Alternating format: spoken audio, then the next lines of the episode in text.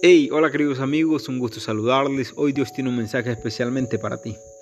Elí respondió y le dijo, ve en paz y que el Dios de Israel te conceda la petición que le has hecho. Eso lo encontramos en 1 Samuel capítulo 1 versículo 17.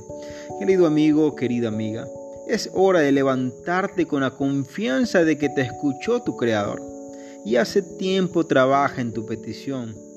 Amigo, amiga, su amor es tal que nunca te dará algo que te haga daño. Siempre piensa en ti y en su amor te sostiene para que sigas aprendiendo a depender de Él. No te olvides, Dios desea que tú dependas y que aprendas a depender de Él. Su amor es tan sublime. Bendiciones.